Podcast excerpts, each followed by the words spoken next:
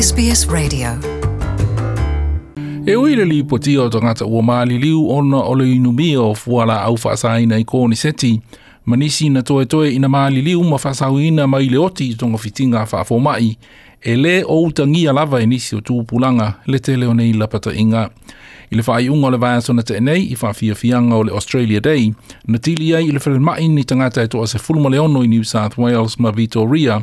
Ona ua lamatia o lātou wola mai le inumia o fuala au whaasaina.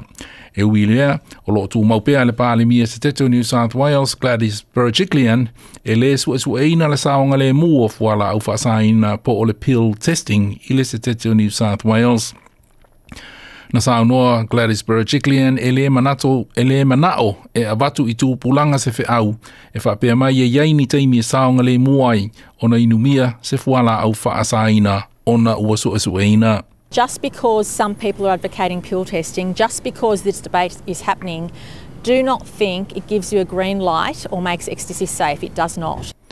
I le Rainbow Serpents Festival i Vitoria, e toa lima tangata na sai saia ma molia leo leo i le whatawina fuala au whasaina, e au fiai le ketamine ma le MDMA, ai le hardcore till I dai, ma le electric uh, gardens i sini, e toa lima se furu ma le fitu tangata na sai saia mo molia i le whatawina fuala au whaasaina.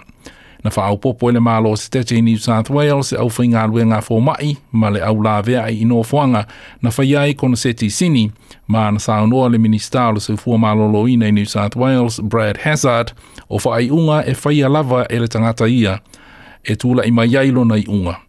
Pē mana o e au whaasaina, le po o au o ona olo o te tonu i le ngau singa. We had paramedics, we had nurses, we had police, we had a host of other people trying to keep them safe, and yet it's their actions, their actions, that have caused each of these people to have to be there and to do their job. And they've done it well, but nevertheless, I'm asking those young people to, to reflect on what is being done try and keep you safe because of your own actions. Brad Hazzard. Na sa Dr. Sarah Coombs o le New South Wales Ambulance Service ana le se anoa le to tele o le au whainga luenga fō mai ma le au la vea i kona seti nei sini e iai nisi na a fia i fuala au whaasaina se manu e maadili wai. There were a number of patients that were treated that likely would not have survived this event had the increased medical support not been on site. Dr. Sarah Coombs. Ai o loo tūle ai mālo si pēr nisi le tatau na whaatanga ina le su esu o fuala au whaasaina po o le pill testing. Na sāu noa Dr. David Caldecott o le ANU ua tatau i sui whaipule o le pāle mene tele, pāle mene se ma territory o na whaalongo i mai fō mai. They don't really understand what pill testing is. Of course, it's not a green light uh, to the consumption of drugs. It's a process that's administered by medical professionals, and I might add, um, that is approved and endorsed by the majority of professional uh, medical bodies in Australia.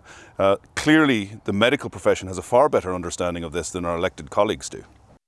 Dr. David Caldecott o le ANU o le reporti na whaamaupopoina e Antoinette Rutford o le Newsroom. Want to hear more stories like this? Subscribe to our regular podcasts on iTunes.